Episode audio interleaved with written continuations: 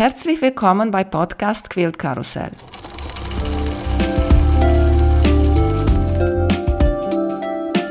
Mein Name ist Emanuela Jeske.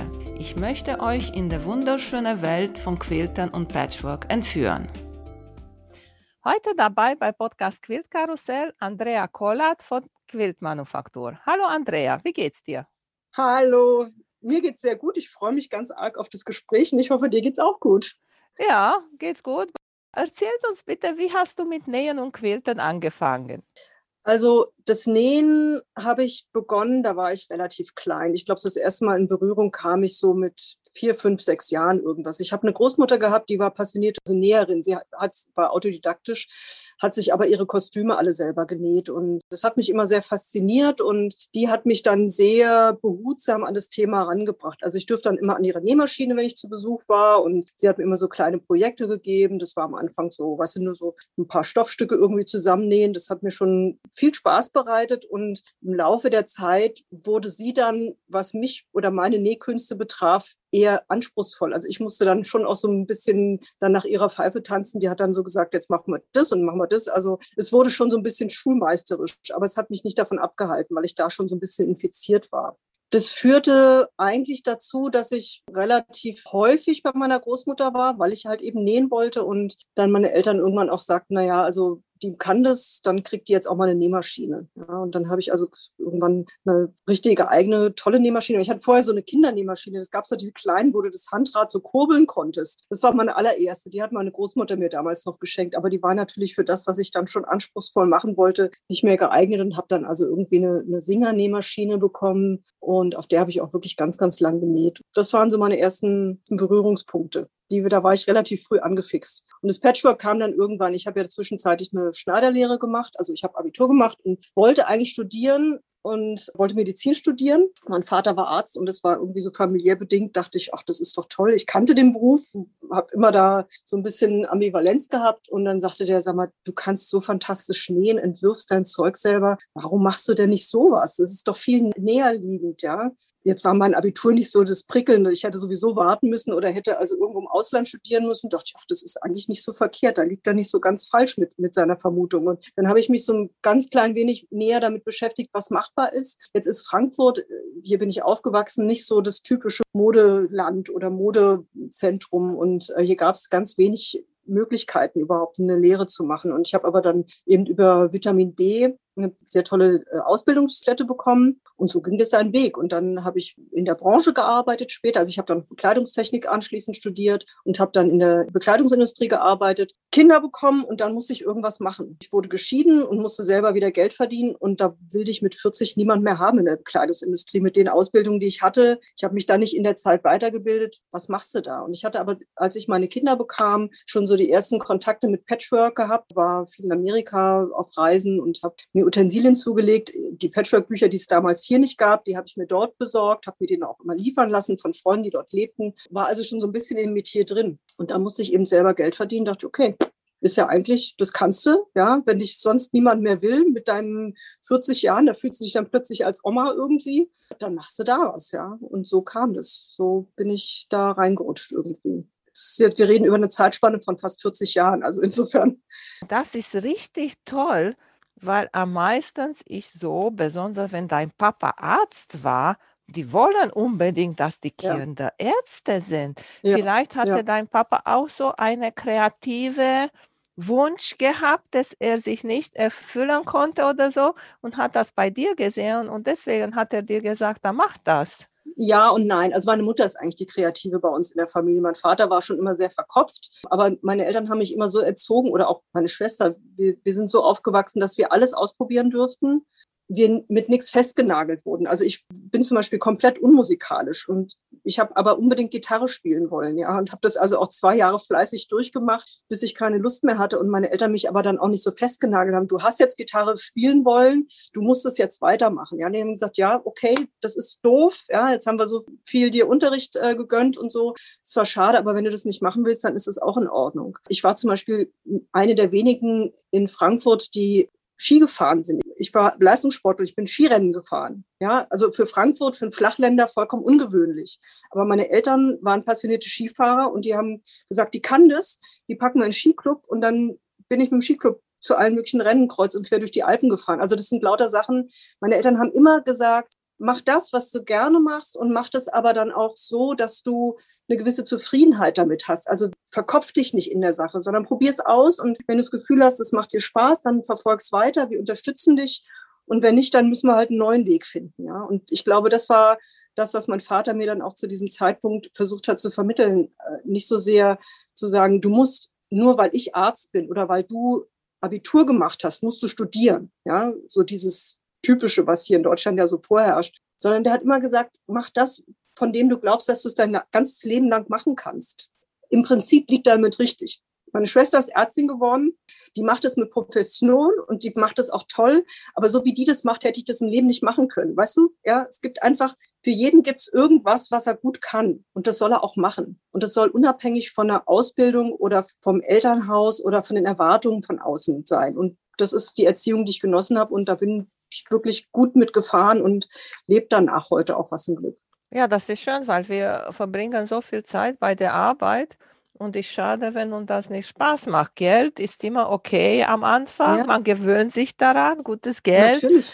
Und nachher bist du sowieso unzufrieden mit dich selber. Was willst du mit viel Geld, wenn du unzufrieden bist? Ja, ja. also ich habe einen großen Freundeskreis, Bekanntenkreis und da gibt es viele, die dann unzufrieden vom Job zurückkommen, die dann einen Haufen Geld haben und sich alles Mögliche leisten können davon, was ich vielleicht gar nicht kann, weil du weißt, das Metier ist jetzt nicht so, dass, dass man sich tot verdient damit, aber ich bin jeden Tag gerne in meinem Geschäft. Ich bin jeden Tag mit Menschen zusammen, die meinen Enthusiasmus teilen und ich kann den weitergeben. Und was gibt es Befriedigendes, als was zu tun, was einem wirklich Spaß macht und was nicht nach Arbeit klingt und was auch nicht sich nach Arbeit anfühlt. Also wenn ich irgendwas heute entwickle und da bis in die Puppen nachts sitze, dann mache ich das und ich gucke nicht auf die Uhr und sage, oh, jetzt oh, schon 11 Uhr, jetzt muss ich aber mal Pause machen, ja, oder jetzt muss ich ins Bett gehen, weil ich ja morgen früh aufstehen muss, sondern ich mache so lange, wie ich Lust habe. Und wenn ich bis drei Uhr nachts arbeite, dann arbeite ich bis drei Uhr nachts, weil ich das einfach gerne machen, weil ich nicht nach der Zeit gucke. Erinnerst du dich, wie viel Geld hast du am Anfang gehabt für deinen Laden? Sagen wir so, ich habe eine Art Erbschaft gehabt. Meine Eltern haben was verkauft und haben mir, meiner, meiner Schwester sozusagen den Vorschuss auf die Erbschaft gegeben. Und das war mein Stammkapital, mit dem ich hier hantieren konnte. Ich musste schon darauf achten, für was ich wie viel Geld ausgebe, ja. Aber ich war nicht so, dass ich dann sagte, okay, hier ist mein Ende und jetzt muss ich Pause machen, sondern ich habe immer mir gesagt, ich muss immer einen Puffer haben, mit dem ich noch arbeiten kann. Und das ist das Geld, was ich dafür ausgeben werde. Das heißt, die Inneneinrichtung, die, die ganzen Telefon, Computer, sonst die ganzen Sachen, die Utensilien, die du brauchst, um, um äh, sowas machen zu können. Und das Material hatte auch ein bestimmtes Budget. Aber ich habe, wie gesagt, immer diesen Puffer gehabt, mit dem ich dann gesagt hätte, okay, wenn ich das jetzt überschreite, tut es auch nicht weh, weil das mache ich jetzt noch. Das war für mich schon ein, großes, ein großer Luxus zu sagen, ich habe das Geld zur Verfügung und das benutze ich, um meine Selbstständigkeit mir zu, äh, zu entwickeln. Auch wieder meine Eltern, die mir das mit ermöglicht haben. Ja, das war eine gute Investition. Definitiv. Die haben ihre Tochter glücklich gemacht springen wir zu etwas anderes, habe ich gelesen, heute Morgen gerade, dass in 2015 die Fans des Nähcafés von Makerist ja. haben deinen Laden zu den in der Liste in der zehnte best schönste Stoffgeschäfte in Deutschland gewählt. Das war absolut kurios. Also ich bin natürlich sehr Social Media affin und durch das Geschäft bin ich natürlich auch sehr da aktiv und das fing natürlich dann auch an in 2014, als ich mich selbstständig gemacht habe. Einer der Dinge, die ich morgens immer tue, ist, alle möglichen Social-Media-Plattforms abzugrasen, um zu gucken, ob irgendwas über mich drinsteht oder ob ich irgendwas beantworten muss oder, oder, oder. Und es war, ich weiß nicht, ich guckte, Bild mir eins war auf Pinterest, ich weiß es jetzt gar nicht mehr. Aber, nee, auf äh, Instagram war es. Ich scrollte durch und da war eben ein Bericht, dass äh, die zehn schönsten Geschäfte in, in Deutschland gekürt wurden. Und ich bin ja auch jemand, wenn ich irgendwie rumreise, fahre ich in Geschäfte. Das müssen gar nicht Patchwork-Geschäfte sein, aber Stoffgeschäfte und ich kaufe dann meist auch ein. Ja, da dachte ich, ach, das ist doch super, dann kann ich mal gucken, wo ich das mal irgendwo Pause machen muss, um kaufen zu können. Und lese durch, und Mama, Mama, Quiltmanufaktur, Mama, Mama, Mama. Und sage, Moment, Moment, Moment, da steht ja Quiltmanufaktur, was geht hier ab, ja? Also das war, ich wusste weder, dass es da so eine Ausschreibung, Wettbewerb oder irgendwas gab, dass Leute aufgerufen wurden, ihre schönsten Läden zu propagieren oder sowas. Das war mir gar nicht bekannt. Und ich war wirklich so, ich las es und habe auch mich erstmal überlesen, bis dann klar war, ups, da stehe ich ja tatsächlich. Also das war ein riesen Aha. Und also das hat mich extrem euphorisiert. Ich weiß nicht, ich war so richtig so geflasht, weil ich dachte, ey, ich habe das Geschäft noch gar nicht lang und dann stehe ich da schon in so einer Liste. Wie cool ist das denn, ja? War gut. Ist es ein ganz, ganz tolles Gefühl, dass Leute, obwohl das Geschäft noch so jung war, das als so was Schönes empfunden haben und womöglich hoffentlich noch haben. Jetzt, wir sind immer noch in der Corona-Zeiten. Erzähl uns bitte, wie hat sich das für dich geändert jetzt mit dem Laden?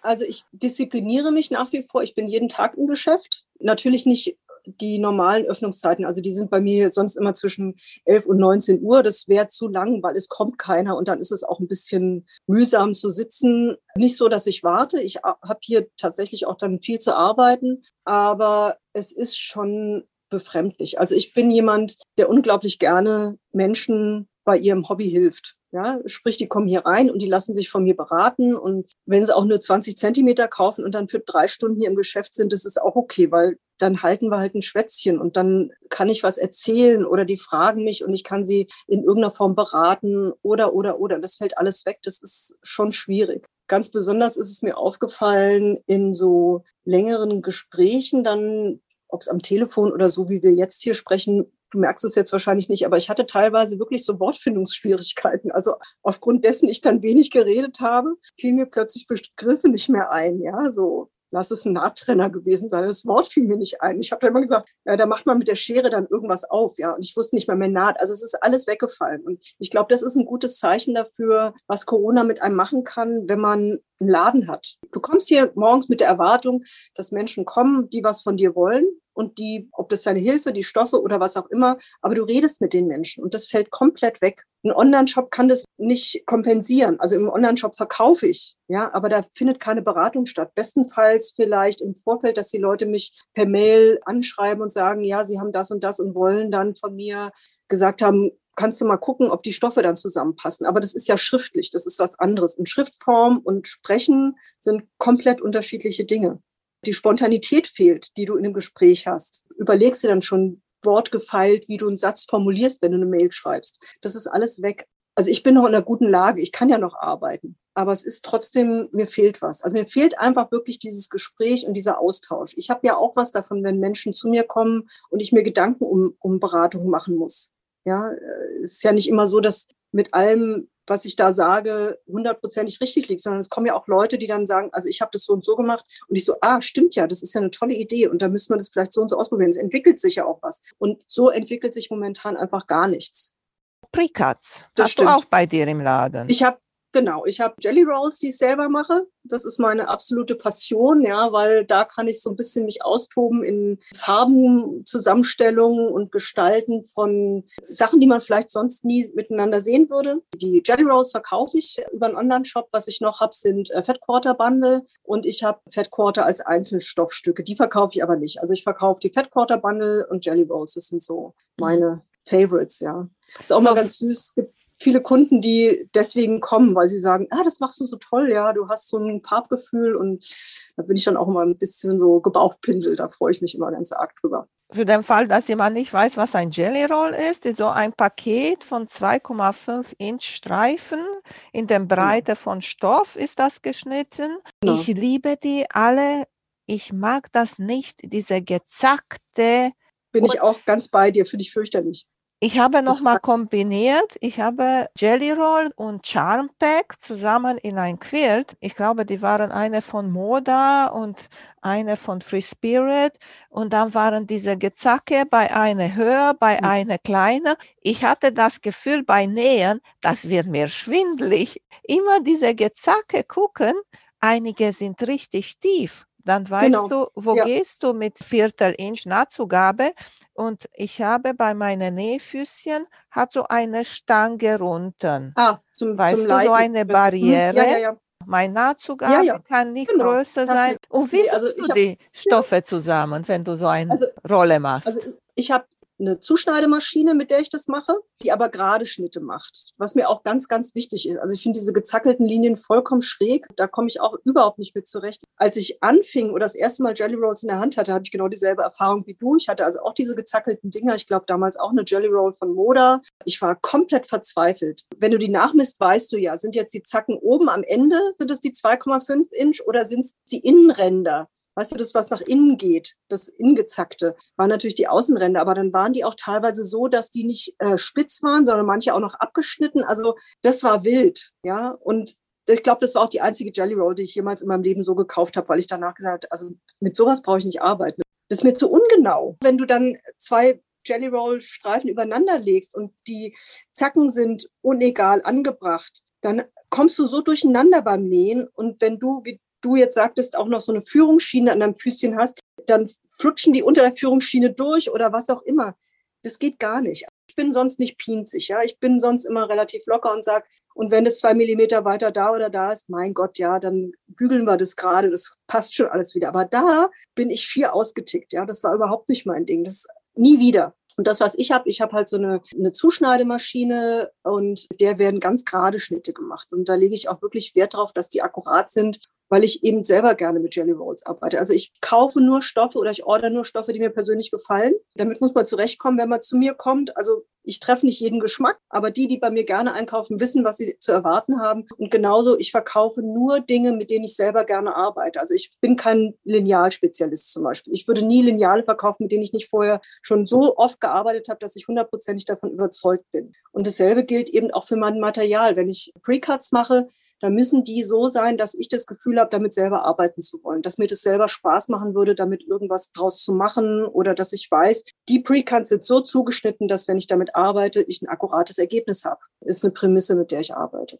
Und mischst du auch die Stoffe von Moda mit Free Spirit und ja. der Designer ja. mit der anderen? Genau. Deswegen sage ich, ich kaufe nur Stoffe, die mir gefallen. Ich bin auch nicht jemand, der komplette Serien kauft, sondern ich gucke mir in den Serien die Stoffe an, die mir gefallen. Und dann tippe ich drauf. Die meisten Händler, die bei mir vorbeikommen, die sind schon, am Anfang waren die vollkommen verzweifelt. Frau Kollert, wollen Sie nicht nochmal durchgucken? Ich so, nee, ich habe das rausgesucht, was mir gefällt. Ich bin immer sehr schnell. Ja, und die wissen auch, die sind bei mir nicht fünf Stunden, sondern die sind bei mir je nachdem, was an Mengen neuem Material vorzuzeigen ist, sind die bei mir von einer halben Stunde bis maximal einer Stunde. Also eine Stunde ist schon viel. Ja, dann unterhalten wir uns zwischendurch auch noch. Ich bestelle nur einzelne Stoffe aus den Serien, die mir gefallen und dementsprechend mixe ich dann auch bei den Precuts, die ich zusammenstelle, die verschiedenen Serien untereinander, also die verschiedenen Stoffe einfach untereinander. Also dann hast du eine Jelly Roll, die ist rot, da sind Kaufmann, da sind äh, Michael Miller, da ist Moda drin, da ist Free Spirit drin, da ist Art Gallery drin, alles Mögliche. Ja, was viele nicht machen würden, weil wir gerade, weil ich Art Gallery sage. Art Gallery Stoffe sind Baumwollpopeline und Kaufmann und die restlichen machen halt eben die normalen Baumwollstoffe, ja. Und die sind halt von der Haptik ein bisschen anders. Die einen sind dünner als die anderen. Wird schon in der Quizszene, oh, das darf man nicht vermixen. Ich mix alles, was geht. Hauptsache es ist eine Stoffqualität. Und die müssen qualitativ hochwertig sein und die müssen farblich zusammenpassen, ja. Und dann ist das für mich in Ordnung. Und ich kann nicht sagen, also ich habe bisher noch nicht gehört, dass irgendjemand gesagt hat, die waren gruselig. Wir haben die gekauft bei der Frau Kollert und es hat nicht gepasst. Kann sein, dass da vielleicht jemand draußen jetzt dann das hört und sagt, doch, ich, ja, dann sag's mir. Aber eigentlich passt es immer. Nochmal, weil ich mir das anschaue und weil ich damit selber arbeiten wollen würde. Und ich würde nicht akzeptieren, dass da irgendwas drin ist, was da nicht reinpasst. Und würdest du, wenn du jetzt gesagt hast, machst eine rote Jelly Roll, Würdest mhm. du da rein auch Weihnachtenstoffe oder Valentinstagstoffe, ja. auch wenn diese Jelly Roll ist rot, ist allgemein ja. rot? Also ganz lustig, es gibt unter anderem von Moda ganz tolle Stoffe, die eigentlich zur Weihnachtskollektion gehören, die aber so gar nichts mit Weihnachten zu tun haben, wenn du sie einzeln siehst. Deswegen stehen die bei mir auch im Regal ganz normal ohne Zugehörigkeit zu Weihnachtsstoffen. Ja, die sind vielleicht irgendwie rot, grün, weiß, ja, aber die sind so neutral, dass die als normalen Stoff für saisonunabhängig auch durchgehen werden. Und die kommen auch in Jelly Rolls rein. Also was ich vielleicht vermeiden würde, ist einen goldenen Hirsch hätte auf einem roten Hintergrund. Den würde ich womöglich jetzt in so eine normale rote Jelly Roll nicht reinmachen. Wenn der Hirsch so groß ist, dass man den als solchen nicht mehr erkennen würde, dann könnte er dann wieder reinpassen. Aber dann wäre wahrscheinlich die, der Goldanteil so groß, dass der wieder in eine rote Jelly Roll nicht reinpasst. Also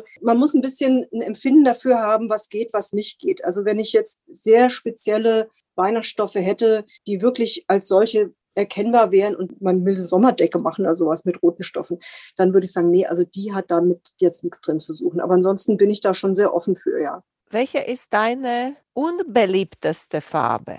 Witzigerweise habe ich die nicht mehr. Ich hatte Gelb ganz lange als unbeliebte Farbe, habe dann mich gezwungen, viel Gelb zu ordern, weil ich dachte, hm, da musste man mit leben können. Und mittlerweile benutze ich tatsächlich viel Gelb in meinen Quills. Jetzt aktuell mache ich auch Quiltelong, da habe ich mir selber ausgesucht, mit Gelb, mit Senf sehr viel zu arbeiten. Also das hätte ich vor zwei, drei Jahren nicht getan. Ich habe eigentlich nicht wissentlich irgendeine Farbe mit, doch vielleicht braun. Braun, braun und beige sind vielleicht so Farben, mit denen ich nicht gut kann. Ja, aber muss in dein Laden haben. Deswegen habe ich nee, dich gefragt. Nee, ja, tatsächlich habe ich die nicht. Jetzt, also wenn ich jetzt gerade in die Regale gucke, das ist wirklich so, dass ich eigentlich, ich habe bei den Konas habe ich viel beige und zwei, drei Braunstoffe, aber ansonsten nein. Okay, weil hm. zum Beispiel, ich kann mir das nicht vorstellen, weil das ist so ein bisschen wie ein Maler. Muss ja. alle Farben auf seiner Palette ja. haben, damit ja. zu mhm. arbeiten. Mhm. Ich finde braun, ich mag braun sowieso, ja. Aber äh, zum Beispiel, ich bin nicht so der Grün-Fan. Aber zum Beispiel Grün und Rot, Gegensätze, Farben und die passen am besten zusammen. Mhm, das stimmt. Weißt ja. du? Und dann Aber jetzt sag mir mal einen Gegensatz zu Braun. Sag mir mal, ja, das Nee, Braun hat es nicht. Das ist eine Mischfarbe, sozusagen. Ist ist jetzt nicht das Argument, um das nicht zu haben. Nein, aber so wie ich vorher schon sagte, ich verkaufe nur Sachen, mit denen ich selber gerne arbeite. Und vielleicht ist es genau das, was es erklärt, warum ich Braun nicht habe. Ja. Ist dir schon mal passiert, dass du hast einen Stoff äh, gekauft und hast gesehen, okay, ich habe nicht mehr so viel im Regal, ich liebe die sehr, mhm. ich verstecke mhm. das in mein Schlafzimmer, ich verkaufe das nicht mehr. Naja, also ich habe ja den Luxus, dass ich die Stoffe alle selber zahle und mir tatsächlich das rausnehmen kann, was ich will, ja. Und ich arbeite natürlich projektbezogen und wenn ich dann irgendwas wenig auf dem Ballen drauf habe und weiß, ach, das könnte ich dafür gut gebrauchen, dann ist der mir. Ja, da bin ich sehr großzügig mit mir selbst. Bewusst Stoffe wegnehmen, nur weil sie am Ende des Ballens sind und weil ich denke, die sind so schön und ich habe nichts davon, habe ich eigentlich noch nicht gemacht. Und ich bin auch so, wenn jemand kommt und so einen Stoff dann sieht, und mir sozusagen vor der Nase wegkauft, dann sage ich ja, so ist es halt. Das Schöne ist ja, das, was ich hier in dem Laden habe, ist ja noch nicht mal 0,5 Prozent von dem, was an modernen Stoffen im Jahr produziert und veräußert wird. Das heißt, das, ich habe ja nicht alles und ich kann auch nie alles haben und ich werde auch nie den Überblick über alles haben. Das heißt, es wird immer eine Überraschung geben bei einer neuen Kollektion. Das heißt, wenn mir jetzt irgendwas abhanden kommt, was ich besonders toll gefunden habe, weiß ich, das ist nicht das letzte gewesen, was toll gewesen ist, da kommt wieder was Neues. Also ich habe nicht so ein Verlustdenken bei Stoffen, nee, nicht wirklich. Wenn ich einen Stoff habe zu Hause und ich arbeite mit dem und ich bin noch nicht fertig mit meinem Projekt und mir fehlt was, dann kriege ich eine Krise. Aber dann liegt es an meiner schlechten Planung vielleicht. Dann liegt es nicht daran, dass ich mir zu wenig von dem Stoff zurückgehalten habe. Ja, das ist der Unterschied. Na, das da wundert mich, dass dir so etwas passiert. Mit ja, mir passiert das schon. immer, weil ich plane nicht. Na, ich sage, ich nehme das, das, das und ich denke, mir reicht. Und ist dann meistens, nein. ich komme zu halber Quilt und dann, ups, nein, nein. reicht nicht mehr. Gut, also ein halber Quilt und ups, das wäre natürlich fatal. Das kann ich mir nicht erlauben, aber es passiert schon so. Also ich verschneide mich passiert, ja, think twice, cut once, sage ich mir immer wieder und äh, wie ein Mantra, aber das ist trotzdem noch nicht in meinem Kopf angekommen. Ich verschneit mich häufiger. Und dann passiert es schon, dass bei einem Projekt dann halt einfach der Stoff ausgeht. Aber ich künstle dann halt einfach. Also ich bin dann schon so, dass ich, weiß ich, wenn es, lass es ein Quadrat sein und dann gehe ich hin und versuche die Stoffe als Reste, die ich habe, noch so zusammenzufügen, dass man nachher nicht sieht, dass da eine Teilungsnaht drin ist. Ja, das ist dann wieder die Kunst, das so geschehen zu lassen, dass man so Zauber, Zauber, ich habe dann doch noch genug Stoff gehabt. Oder du musst halt einfach flexibel sein und sagen, du musst irgendwas finden, was dem so wahnsinnig ähnlich ist, dass es im Gesamten nicht auffällt. Das ist ja auch die Kunst beim Patchwork, dass du was machst, was nachher so aussieht, als ob es aus einem Guss ist, aber wenn du genauer hinschaust, vielleicht doch hier und da irgendwas anders ist, als es so sein sollte. Wenn jemand zu mir in den Laden reinkommt und sagt, ach, Sie arbeiten so präzise. Und dann sage ich ja. und zeigt da nicht, dass da irgendwo eine Ecke am Dreieck weg ist, weil das siehst du nachher nicht, oder? Ich finde immer so schlimm, wir sind, gerade wir Frauen sind so, ja, dass wir immer, wenn jemand so ein tolles Kompliment sagt, sie machen das so toll, sie haben so ein schönes Farbempfinden oder sie arbeiten so super akkurat, ja, dann gehst du in Ja, aber und dann zeigst du mit deinem Finger auf die Stelle, wo es nicht akkurat ist oder wo du eine falsche Farbe benutzt hast. Warum? Wozu? Ja? Wenn jemand dir ein Kompliment macht, dass du so toll kannst, dann lass es doch einfach so stehen. Da musst du doch nicht auf Fehler hinweisen. Ja? Weißt du, wieso mache ich das? Ich mache das, wenn jemand stuft mich zu hoch und mhm. stuft sich selber zu klein und okay, denkt, das, diese ja. Person will ja. niemals so hoch kommen, wo ja. mein Quill, der hier ist, steht. Und dann sage ich, nein, das ist nicht so. Es ist nein. nur, weil der genau. Quilt ist fertig und er ist, genau. sieht schön aus. Du hast genau, ihn fertig. Das, das Gesamtbild. Richtig, genau. du suchst das Gesamtbild. Ich mhm. habe es genäht, ich habe es gequiltert mhm. und dann ich weiß, dass in diese fünf Zentimeter Quadrat, die ich da geguckt habe, mhm. da ist was passiert drin. Weißt du? Und Aber deswegen dann sage selber, ich ja. das. Mhm. Pass mal auf, es ist nicht so. Du musst ja, nur weitermachen. Von mhm. Trennen lernen wir nicht, wir lernen mhm. nur vom Weitermachen. Das stimmt. Weißt du? Das stimmt. ich, ich wollte dich noch mal fragen, ja. wegen dieser spontane Kaufen. Ja, kommt eine und sieht einen schönen Stoff und sagt, oh, mhm. ich mag die, ich will davon was kaufen. Wie viel soll davon kaufen, sodass mir nachher nicht passiert, okay, mhm. ich will was oh. davon nähen und mir das nicht mehr reicht. Was Krasse sagst du Frage. dazu? Krasse Frage. Ich versuche immer so ein bisschen zu eruieren, was die Leute für Projekte haben oder was sie in der Vergangenheit gemacht haben, um ein bisschen abschätzen zu können, was so an Mengen dann wirklich erforderlich ist. Wenn jetzt jemand sehr unerfahren ist und noch so am Anfang seiner Quillkarriere steht und so noch das Gefühl hat, naja, wenn ich hier von 20 Zentimetern davon, dann wird mir nie Stoff übrig bleiben. Ich werde immer in meinem Projektplan bleiben und werde nie irgendwo Reste bunkern. Ja, das ist ja so ein Traum, den jeder am Anfang hat. Wir sind da alle aus der Illusion rausgefallen. Wir bunkern alle unsere Stoffe und haben überall Reste und es passt nie der eine zum anderen. Aber so anhand dessen, was für Projekte schon gemacht wurden oder was sie in Zukunft so vorhaben, kann man immer so ganz gut abschätzen, was die haben wollen. Also ich sage immer so zwischen 25 und 50 Zentimeter ist alles machbar. Ja, 20 Zentimeter finde ich immer recht wenig. Also da muss schon jemand sehr pinzig sein mit seiner Ausrechnung, was er braucht. Aber 25 Zentimeter, das ist umgerechnet, kannst du es auch als Fettquarter sehen. Das ist immer ein gutes Maß an, da hat man schon mal was von dem Stoff und kann da schon mal eine Menge mit anfangen. Und 50 Zentimeter ist so, da hat man echt viel. Und da kann man auch, wenn man ein Projekt mit beginnt, und das nicht das Ganze verwendet, hat man immer noch ein bisschen was übrig. Ja, also zwischen diesem Maß ist alles da. Ich persönlich, wenn ich irgendwo einkaufen gehe, was ich wirklich viel mache, wenn ich unterwegs bin, ja, also ich bin ein Stoffhorter, auch für mich privat. Ich kaufe grundsätzlich von Stoffen, die mir so gut gefallen, dass ich nicht umhin kann, kaufe ich 50 Zentimeter. Wenn die farblich in mein Beuteschema reinpassen und aber jetzt nicht so ein mega geiler Stoff sind, dann kaufe ich 25 Zentimeter. Ja? Also ich bin so 25 und 50 sind so meine beiden Dinger und die empfehle ich auch gerne weiter. Ja, aber zum Beispiel ist so ein schöner Stoff, die konnte als Hintergrundstoff sein, sagen wir ja. Mhm. etwas beige und hat da drinnen, ich liebe Paisleys oder kleine ja. Spiralen, die ja. so Ton in Ton sind und ist so etwas, dass du sagst, wow, super. Mhm. Da reicht mir nicht 50 Zentimeter, wenn ich davon kaufe. Aber dann sagst du ja Hintergrundstoff, dann sind wir schon wieder bei was ganz anderem. Dann frage ich dich, wie groß sind deine Projekte? Und du sagst mir jetzt zum Beispiel, dann, du machst immer Quills, die sind immer so groß wie eine Bettdecke zum Beispiel, also 1,40 Meter auf zwei Meter. Ja, dann würde ich pauschal sagen, bist du zwischen vier und fünf Metern immer gut beieinander. Dann hast du auf jeden Fall einen Hintergrundstoff mindestens für ein Projekt, wenn du noch genügend Musterungsstoffe mit drin hast. Ich bin zum Beispiel jemand, ich nehme ungerne oder momentan zumindest ungerne einen einzelnen Stoff als Hintergrund. Es sei denn, ich arbeite mit Solids, dann habe ich auch einen uniformen Hintergrund. Dann nehme ich von dem auch die angegebene Menge. Aber ich kaufe mir zum Beispiel sehr, sehr gerne Low Volumes. Weil da kannst du immer mit Resten arbeiten. Da kannst du immer auch mit den kleinsten Schnipseln noch arbeiten und bist nicht so auf diese großen Stoffmengen angewiesen, sondern du kannst sagen, okay, davon nehme ich jetzt mal so ein bisschen oder dann nehme ich ein Fat Quarter oder da gibt es jetzt irgendwie ein Fat Quarter Bundle, das nehme ich mir mit oder ich nehme von dem 25 und von dem nehme ich mir einen Meter mit. Da bin ich ungebunden, weil die habe ich dann in meiner Kiste drin und mit denen arbeite ich als Hintergrund.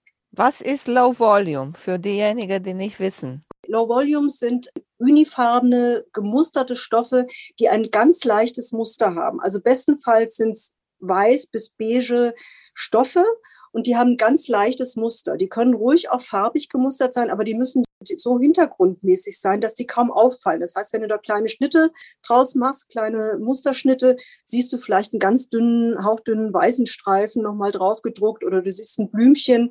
Auch die von dir erwähnten kleinen Paisleys können drauf sein, aber die dürfen nicht so im Vordergrund sein. Also es darf kein weißer Stoff sein mit einem lilafarbenen Paisley. Das würde man dann zu sehr sehen. Das geht dann schon wieder zu sehr ins Muster. Also es muss ein Stoff sein, der ganz leicht bedruckt ist, ohne groß aufzufallen. So könnte so man Ton in Ton. Sprechen.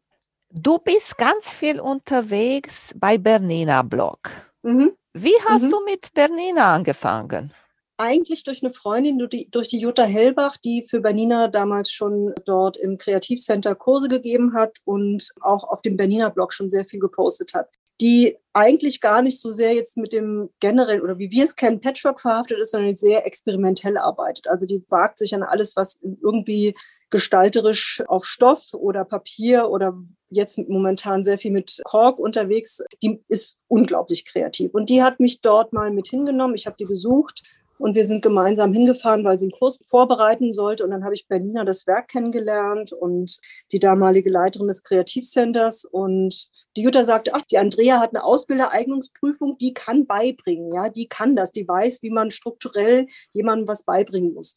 Und ich hatte dann ein paar Quills mit und die guckte sich das an und sagte, hm, ja, ganz schön, ja. Mhm. Nee, aber sowas wollen wir hier nicht. Ich so, hm, dachte, große Enttäuschung, weil ich mich so drauf gefreut hatte und wirklich auch so dachte, hey, ich mache modernes Patchwork, das können die doch gebrauchen. Also die war nicht angetan. Nichtsdestoweniger hatte ich dann am selben Termin noch ein Gespräch mit dem Marketingleiter von Bernina. Und der hatte gesagt, ja, wir suchen Leute, die übers moderne Patchwork auf dem Blog irgendwas schreiben. Und kannst ja mal probehalber mal schreiben, dann gucken wir uns das an und wenn das gut ist, dann darfst du weitermachen, so, ja. Und so fing das an und dann haben wir was vereinbart und ich habe dann angefangen, drüber zu schreiben, wie man so ein Quilt macht. So eins nach dem anderen geschrieben und das kam gut an und daraufhin durfte ich also mehr schreiben und wurde dann also sozusagen auch in das sogenannte Expertenforum mit aufgenommen. Da ist man, wenn man im Blog scrollt, auf der rechten Seite ist ein Menüpunkt, da sind die Experten aufgeführt und da ist also auch irgendwo ein Bildchen von mir und ich so, ja, Chaka, ich habe es geschafft, ja. Und es ist eine tolle Sache, ja. Es ist unabhängig von meinem eigenen Blog schreiben dort mehr so eine Expertise. Also ich muss, muss mich schon immer sehr darauf einlassen, dass dort Leser sind, denen ich was nicht nur beibringen muss, aber die womöglich auch keine Grundkenntnisse haben. Also du kannst da nicht einfach hingehen, kannst sagen, das wird so und so und so gemacht und voraussetzen, dass die das und das und das können, was du im Kopf hast oder was du einfach machst, sondern du musst wirklich sehr strukturiert darauf eingehen, dass da Leser sind, die die Grundkenntnisse nicht haben. Und das ist ein anderes Herangehen macht aber einfach auch saumäßig viel Spaß, weil du auch sehr viel Feedback bekommst mit vielen Fragen. Und also es gibt ja diesen Hintergrund, diese Community noch, wo dann viele das, was du selber machst, nachmachen und dann darüber selber schreiben. Und das guckst du dir dann an und dann siehst du, ah, die Probleme, die hast du gar nicht bedacht bei deiner Anleitung. Da musst du das nächste Mal wirklich darauf eingehen. Also das ist auch eine sehr kommunikative Plattform, ist toll. Ich war auch bei Bernina äh, Blog unterwegs. Ich habe auch bei Quilt Big gemacht mit meinem ja. Quilt. Ja. Der da war ah, auch ja, unterwegs bei der Ausstellung. Mhm. Aber weil du darüber gesagt hast, über die Anfänger, als ich gelesen habe über das neue Quiltalong jetzt bei Bernina. Ja. Und ich habe das Blog gesehen bei Instagram bei yeah. den Mädels, habe ich gesagt, ja. ups, der hat ja. Y-Nähte. Mhm. Dann der zweite Blog, ups, mhm. hat Nähen auf Papier. Ja, so das ist nicht etwas für Anfänger. Genau. Nein, also es ist so, auf dem Bernina Blog kannst du als derjenige, der schreibt, das, was du postest, kategorisieren. Da gibt es die Kategorie Anfänger, es gibt die Kategorie Fortgeschritten und es gibt Könner. Und ich hatte damals, als ich den Brights Bouquet geplant hatte, den bei fortgeschritten einkategorisiert. Und der Fluri, der Marketingleiter, der regelmäßig ins Backend reinschaut, sah jetzt diesen Blogpost, den ich gemacht habe, und sagte, Andrea, das ist eine tolle Idee, die du da hast. Also jetzt habe mir das angeschaut und du willst ja ganz viele alte Blöcke posten, so, das ist ja super, wollen wir da nicht einen Quittelong draus machen? Ich so, äh, mh, hm, keine Ahnung, ja, äh, habe ich mir gar keine Gedanken gemacht. Ich hatte eigentlich für mich gedacht, ich habe auf Pinterest ganz viele alte Zeitungsartikel gelesen, gesehen, wo alte Blöcke gezeigt wurden, ja, wie früher Patchwork vermittelt wurde. Nicht so wie wir heute, wo wir alles im Internet finden oder Bücher kaufen, sondern früher gab es eine Zeitschrift, die hieß der, was weiß ich, Ohio Farmer irgendwie, schieß mich tot. Und da hat die Mutti einmal im halben Jahr durfte auch mal ein Stück von der Zeitung in die Hand nehmen. Der Rest war über Kornernten und über irgendwelche Traktoren, aber da gab es eben den einen Patchwork-Block, der gezeigt. Und das fand ich faszinierend, ja, und dachte auch, hey, guck mal auch, wie alt diese Blöcke teilweise schon sind, die wir heute als modern umsetzen. Und das war eigentlich die Intention hinter dem ersten Block, den ich machte. Und der Herr Fluri kam um die Ecke und sagt, ach, da machen wir jetzt mal einen Quittelong draus. Da habe ich mir zwei Tage Bedenkzeit gegeben und erbeten und habe dann gesagt, okay, das versuche ich zu machen aber mit der Prämisse, dass ich nicht eben von A auf Z gehe, sondern da muss vorausgesetzt werden, dass die Leute was können. Und deswegen habe ich auch in dem ersten Blogpost dann, also ich hatte den relativ knapp gehalten, ja, und ich habe den sehr ausführlich dann noch beschrieben, was man alles mitbringen muss. Und dann habe ich eben geschrieben, bitte schaut euch an, alles, was wir als sechs Köpfe, zwölf Blöcke gemacht haben, weil das ja wirklich anfängertauglich aufgebaut war. Das war ja damals unsere Intention, Leute, die schon nähen können oder die sich ans Patchwork ran wagen wollen, den zeigen wir, wie das geht. Und deswegen habe ich gesagt, bevor ihr hier mitmacht, lest euch bitte mal grundauf alles das durch, was wir da als sechs Köpfe fabriziert haben. Weil wenn ihr keine Ahnung habt, ist das hier echt schwierig. Ich habe das versucht, freundlich zu formulieren, aber ich glaube, es ist bei vielen angekommen, weil ich auch natürlich an den Klickzahlen dann sehe, auf meinem eigenen Blog, was ich selber gepostet habe als äh, einer der sechs Köpfe, was dann plötzlich gelesen wurde, ja. Und du siehst auch, wie viele Anfänger, die dann schrieben, ach, das ist ja eine tolle Sache und ich wollte schon immer mal Patchwork machen, unter diesen ersten Blogpost runterschreiben, das um Gottes Willen Anfänger, ja. Und die wollen es jetzt machen, sowas, so wie du sagst, Y-Nähte, ja. Also das ist schon echt Mörder. Aber die haben das alle gepackt. Und dann ist es ja gut gewesen. Ne? Dann hat es ja, hat es ja funktioniert. Dann haben die sich wirklich vorher damit auseinandergesetzt, was ist Patchwork, was müssen sie sich anschaffen, wie müssen sie zuschneiden, was müssen sie bedenken. Und die Anleitung selber ist dann gut nachvollziehbar. Ja, ich habe nur kurz geguckt da bei Bernina, wie du diese Y-Naht gemacht hast. hast habe gesehen, dass du hast richtig angemalt auf der Stoff ja. die Naht, ja. wo du nähen sollst, die beiden Nähte. Ja. Und dann denke ich, ich habe immer Y-Nähte so genäht. Zack, hier halte ich an. Ja. Dann kommt die ja. andere Naht von die andere Seite oder ich drehe um und zack, hier geht's weiter. Aber weißt wenn du, das, das ist das, passt, weil du schon kannst. Ja, ja, das ist, weil ja. du schon kannst. Aber hier war es ja so, also einmal, ich habe vorausgesetzt, dass die Leute wissen, was Patchwork ist, wenn sie dann damit anfangen.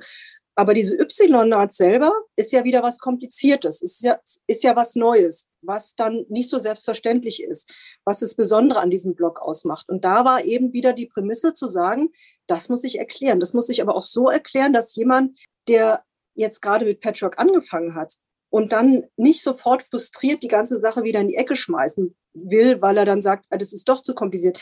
Da muss ich ja wieder präzise werden. Da muss ich wieder genau erklären, dass es dann auch wirklich zu einem guten Ergebnis kommt. Und ich glaube, wenn du siehst, wie viele von den Anfängern ihre Blöcke präsentieren und wirklich auch weislich tolle Sachen gemacht haben, dann ist es genau das, was es ausgemacht hat, dass ich angezeichnet habe und dass ich gesagt habe, macht es so. Jemand, das wollte ich sagen. Ich, ja, wir ja. können das. Wir können sagen, zack, ich setze mich hin, ich muss da jetzt nicht groß anzeichnen, ich mache das. Aber das ist eben wieder dieses Erklären, was ich sage, was dann wirklich auch stattfinden muss dort. Ja, würde ich auf meinem eigenen Blog nicht machen. Da würde ich sagen, hey, wenn ihr meinen Blog lest, ihr wisst, was ich mache, das müsste presst es, ja. Aber da muss ich es halt einfach machen. Und das ist auch das Gute daran. Ja, man diszipliniert sich auch mit dem, wie funktioniert das, wie kann ich das beibringen, dass jemand dann das auch wirklich gut nachvollziehen kann. Ja, das wollte ich sagen, weil ich glaube auch genau deswegen haben die viele geschafft, weil du das genäht hast. Und auf diese Linie zu nähen und zu gucken, okay, ich nähe nur bis hier, hier mache ich halt, ich weiß nicht, ob du vernäht hast oder nicht. Einige vernähen da in, vor, mhm. in der mhm. Ecke und dann kommst du mit der anderen Naht in die andere Richtung, wo du wieder eine Linie hast. Genau. Und ich glaube auch genau deswegen war auch für viele dann einfach ja, zu machen. Erfolgserlebnis, ja, bei ja. sowas, was viele als extrem schwierig erachten. Und so wie du jetzt auch sagst, ich habe natürlich auch viele Freunde, die dann sagten, sag mal, bist du dir wirklich sicher, dass du das machen willst? Ja, das, naja, müssen es ausprobieren. Wenn die Leute dann sauer sind, dann muss ich es vielleicht irgendwie versuchen, nochmal anders zu erklären. Aber es hat doch tatsächlich gut funktioniert. Also ich hatte auch leichtes Herzpumpen, ja, muss ich zugeben. Also ich wusste nicht, was die Woche darauf dann an, auf mich einstürzt, aber es hat geklappt. Erzählt uns dann ein bisschen über diese Quiltalong für jemanden, der nur jetzt zum ersten Mal darüber ja. hört und möchte mitmachen. Also ein Quiltalong ist eigentlich was, eine Mitmachaktion. Ja. Man kriegt in einem bestimmten Zeitabstand kriegt man bestimmte Blöcke präsentiert zum Nacharbeiten. Also man kriegt die Anleitung und man bekommt gesagt, wie man es machen muss, was man braucht, wie der Zuschnitt geht. Hat so nach einer bestimmten Zeit eine bestimmte Anzahl an Blöcken. Bestenfalls sind die Blöcke alle gleich groß. Also wenn man zum Beispiel wieder auf das sechs Köpfe, zwölf Blöcke zurückgeht, haben wir im ersten Jahr zwölf Blöcke gemacht, jeden Monat ein Block. Am Monatsanfang kam ein Block, der war, hat eine bestimmte Größe gehabt und alle zwölf Blöcke waren gleich groß, sodass die auch formal gut dann später in ein Quilt zusammengepasst haben. Den Quiltelong, über den wir jetzt gerade eben sprechen, bei Bernina, da kommen viele Blöcke, die unterschiedliche Größen haben. Da gibt es dann Layouts, die dann auf bestimmte Anzahl von Blöcken wieder so machbar sind, dass jemand dann was draus machen kann. Aber im Prinzip, grundsätzlich ist ein Quiltalong eine Mitmachaktion, an der man sich beteiligen kann, man Anleitung bekommt und für sich selber zeitlich bestimmt dann sagen kann, heute setze ich mich hin oder ich mache morgen weiter oder ich schneide heute zu, nächstes Wochenende nähe ich und dann kommt irgendwann der nächste Block. Irgendwann hat man im Ende hat man dann fertigen, zumindest ein fertiges Quilttop. Und wie lange dauert dieser Old Block Quiltalong bei der, Berlinina? Der wird bis nächstes Jahr Ende März, also ich werde im März äh, nächsten Jahres den letzten Block, Patchwork-Block vorstellen. Und äh, im, im, Laufe des Jahres werden Layouts vorgestellt. Das heißt, manche haben dann vielleicht ihr Quilttop schon fertig, aber Fakt ist, der Quiltalong hört selber für Bernina auf Ende April weil dort auch ein Wettbewerb ausgeschrieben ist, wer seinen Quilltop mit mindestens zwölf der von mir vorgestellten Blöcke gemacht hat und dann einen Quilltop draus gemacht hat, kann an dem Wettbewerb teilnehmen, wenn er seinen Quilltop als Bild einreicht und nimmt teil an der Verlosung einer Berliner Maschine. Oha, das ist was ja, Schönes. Das ist cool, oder? Ja. Aber die Mitmachaktion ist kein Zwang. Das heißt, wenn man heute den Blog mitgemacht hat und morgen keine Lust mehr hat, muss man da nicht weitermachen. Also das ja. ist einfach nur eine, ein Anbieten von Möglichkeiten. Ja, so sehe ja. ich das. Und wie viele Blöcke wirst du haben? Verrate ich nicht. Oh, verratest du nicht. Und werden alle so knifflig sein wie die bis jetzt? Nein, nein. Es gibt, also es, äh, was ich verraten kann, sind, es wird vier große Blöcke geben. Und davon ist einer sehr aufwendig. Aber alles das, was wir jetzt am Anfang machen, an Techniken, die da neu sind, auch für welche, die vielleicht schon gut Patchwork können, wird sich wiederholen. Die Blöcke werden komplizierter aufgebaut werden, aber die Techniken sind dann machbar und dann ist es auch einfacher. Die sehen dann super komplex aus, aber es wird einfacher zu arbeiten sein. Wirst du am Ende auch ein paar Quilt-Ratschläge geben oder sowas? Also es wird für jeden, bei jedem Blog gibt es immer irgendwas zu erklären, ja. Und es gibt auch immer wieder irgendwelche Tipps oder Tricks, die ich zwischendurch sagen werde. Also ich habe jetzt zum Beispiel, der, ich glaube, beim übernächsten Blog gibt es einen Tipp, jeder trennt auf. Also ich trenne auf. Ich bin, weil ich sage, Fehler passieren und man muss sich nicht drüber aufregen, man muss das Beste draus machen und bestenfalls trennt man es auf, macht es nochmal neu. Und ich habe tatsächlich bei einem Blog, der kommt, ein Paper Foundation Piecing gemacht und habe den Mittelblock falsch gesetzt. Also der war Fussy Cutting, ja, also Motiv ausgeschnitten, das in einer bestimmten Richtung gezeigt werden musste. Was war? Das Motiv war schief. Und mein Motiv war nachher wie das Quadrat geschnitten. Das heißt, das Motiv stand schräg, als der Block fertig war. Und ich denke, wie kann man so doof sein? Habe also dieses ganze Paper Piecing wieder aufgetrennt. Man sah aber jetzt die Löcher in dem Stoff drin. Nicht, dass der Stoff kaputt war, aber man sah die Löcher. Und da erkläre ich, wie man das wegkriegt. Solche Tipps gebe ich zwischendurch. Es wird also nicht irgendwie am Ende des Quiltelongs einen großen, großen Tipp für alles geben, sondern ich streue immer wieder da, wo mir selber auch was auffällt, wo ein Tipp gegeben werden kann, streue ich das in die Blogposts mit ein, sodass man, wenn man kontinuierlich mitliest, immer mehr Wissen sich aneignet für Dinge, die man sonst vielleicht nur hat, wenn man selber in die Gefahr kommt, dass man irgendwo einen Fehler gemacht hat und sich das dann vielleicht irgendwo selber suchen muss. So versuche ich es einzufädeln. Habe ich dich vergessen, am Anfang zu fragen, wie bist du zur Quiltmanufakturname gekommen? Also ich habe ja meinen Blog 2012 gegründet. Ja, das war das erste.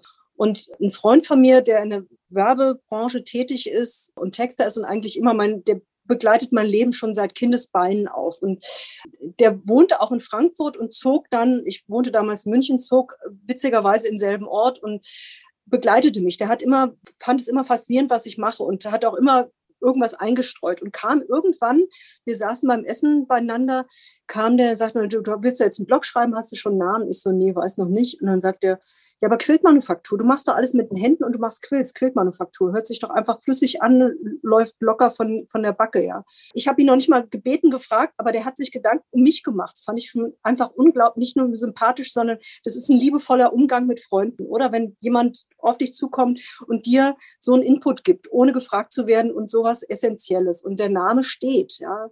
Das Einzige, was ich tatsächlich als Problem mit dem Namen habe, ist hier im Geschäft, als ich mich hier selbstständig machte, haben viele das missverstanden und dachten, sie kommen hier rein und suchen sich Stoffe aus ich nähe den Quills. Haben mich nicht mehr als Stoffgeschäft wahrgenommen, sondern die haben mich wahrgenommen als jemand, der was produziert. Aber das ist am Rande. Also den Namen hat ein Freund mir aufs Auge gedrückt, lieb gemeint und gut, gut gemacht.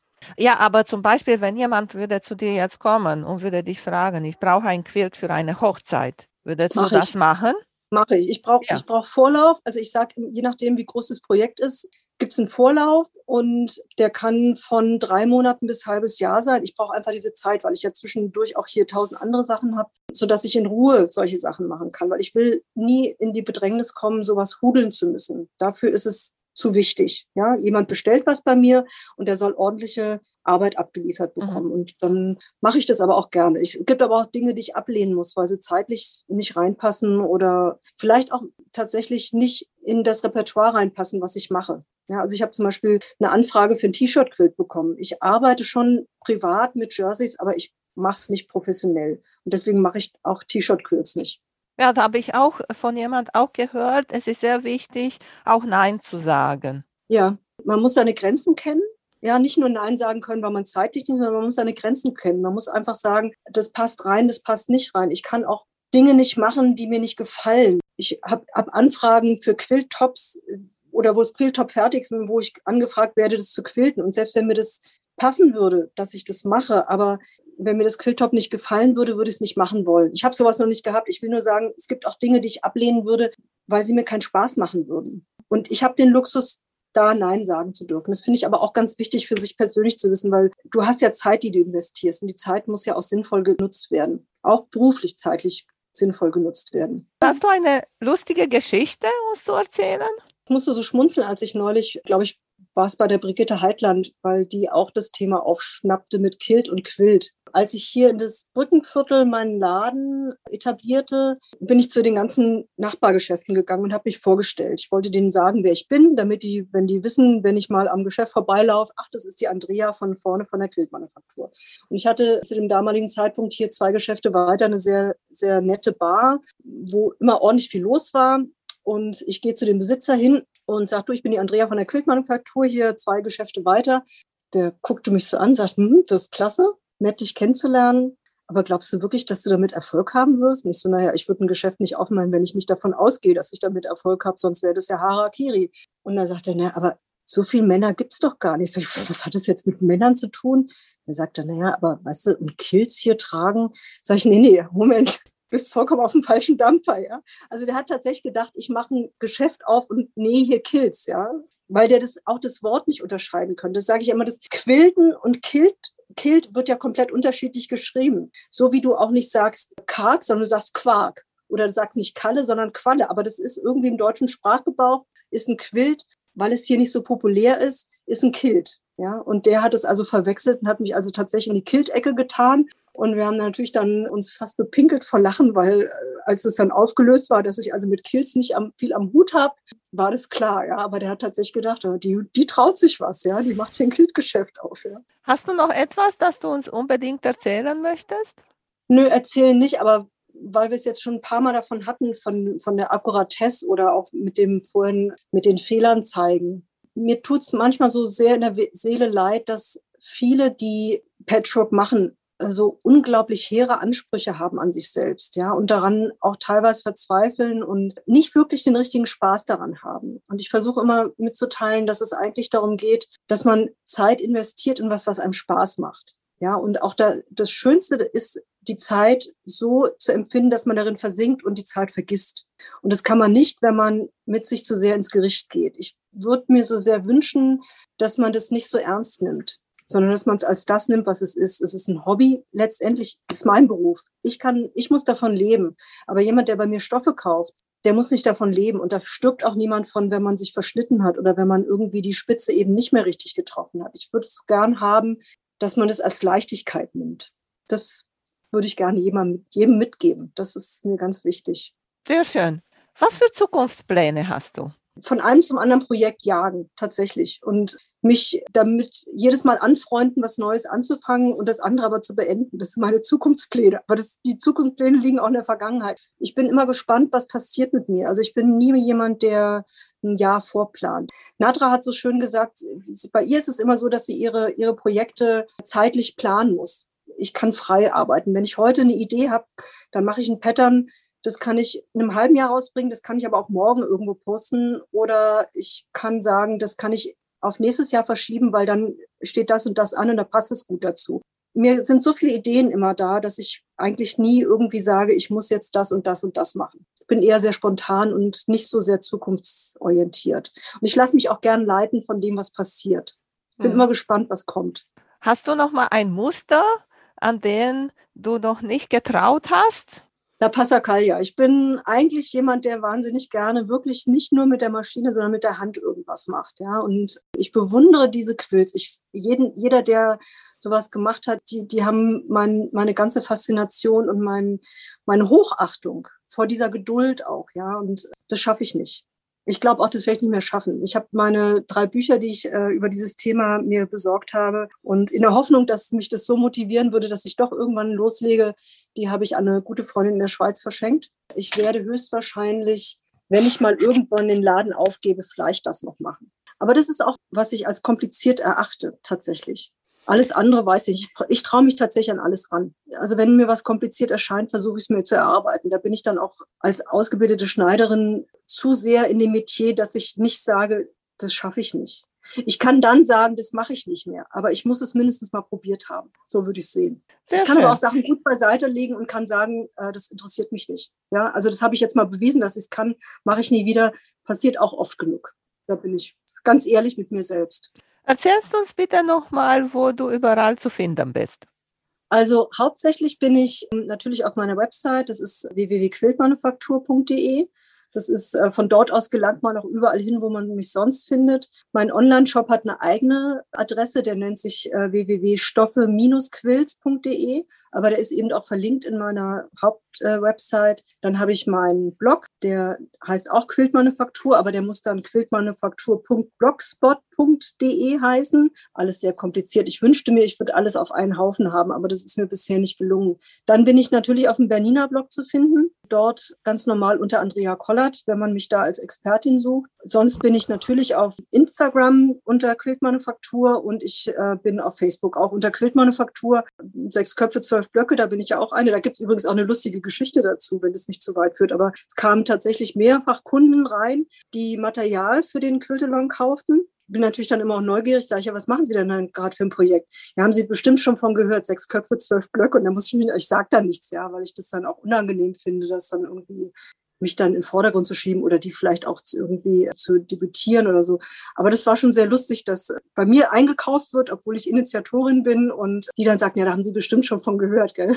Sechs Köpfe, zwölf Blöcke war und ist nach wie vor wirklich ein Herzensprojekt. Also ich bin ganz, ganz froh, dass ich mit meinen fünf anderen Quilt Buddies das habe zusammen machen können und dass wir da wirklich auch, glaube ich, eine ganze Menge bewegt haben und ganz, ganz viele dazu gebracht haben, dieses tolle Hobby äh, zu frönen. Ist toll angekommen und so wie jetzt auch im Quiltelong bei Bernina, dass ich das als Referenz geben kann und dass auch da dann einfach wieder gelesen wird, dass man immer darauf zurückgreifen kann. Das ist schon cool. Da bin ich mächtig stolz drauf. Erzähl uns bitte, wo dein Laden ist.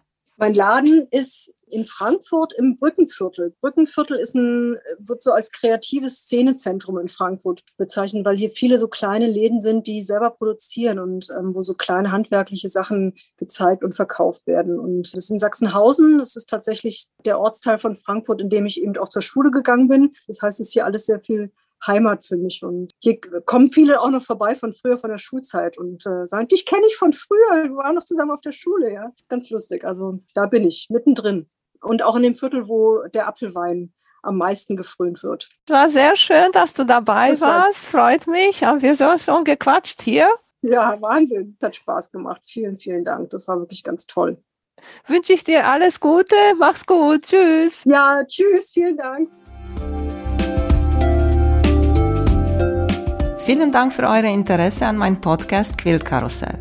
Ich würde mich freuen, wenn ihr meine Folgen bei eurem Liebling-Podcast-Anbieter anhört. Wenn ihr Fragen und Empfehlungen zu meinem Podcast habt, bin ich bei Facebook als Quiltkarussell erreichbar oder via E-Mail unter quiltkarussell.gmx.de.